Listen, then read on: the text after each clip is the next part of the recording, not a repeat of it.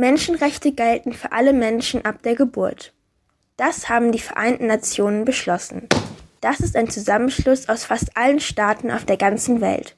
Nach dem Zweiten Weltkrieg haben sie sich neu sortiert. Jelena Ilic arbeitet beim Nürnberger Menschenrechtszentrum e.V.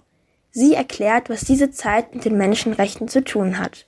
Das war dann auch der Anlass dafür, die bestehenden Vorstellungen über Menschenrechte, also die Idee, was sind Menschenrechte überhaupt und weshalb gilt es, sie zu schützen, dies zu verschriftlichen und ihre Einhaltung möglichst umfassend zu kontrollieren. Dafür haben die Vereinten Nationen am 10. Dezember 1948 die Allgemeine Erklärung der Menschenrechte beschlossen. Das ist wichtig, damit möglichst alle Menschen ihre Rechte auch bekommen. Und das natürlich nicht nur auf dem Papier. Hinter diesen Rechten stehen Grundbedürfnisse. Die sind notwendig für das Überleben.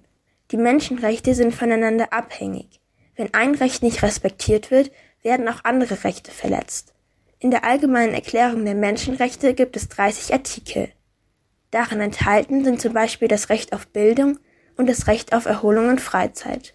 Wer dafür sorgt, dass das alles auch eingehalten wird, verrät Jelena Ilic. Das sind die Vereinten Nationen. Es gibt natürlich viele kleinere Nichtregierungsorganisationen, wie zum Beispiel Amnesty International. Und ähm, die können natürlich dann auch immer wieder Verstöße anprangern und eben dazu aufrufen, dass Menschenrechte wieder stärker geachtet werden müssen.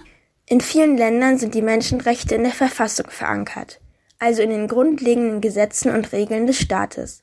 Bei uns in Deutschland stehen sie im Grundgesetz.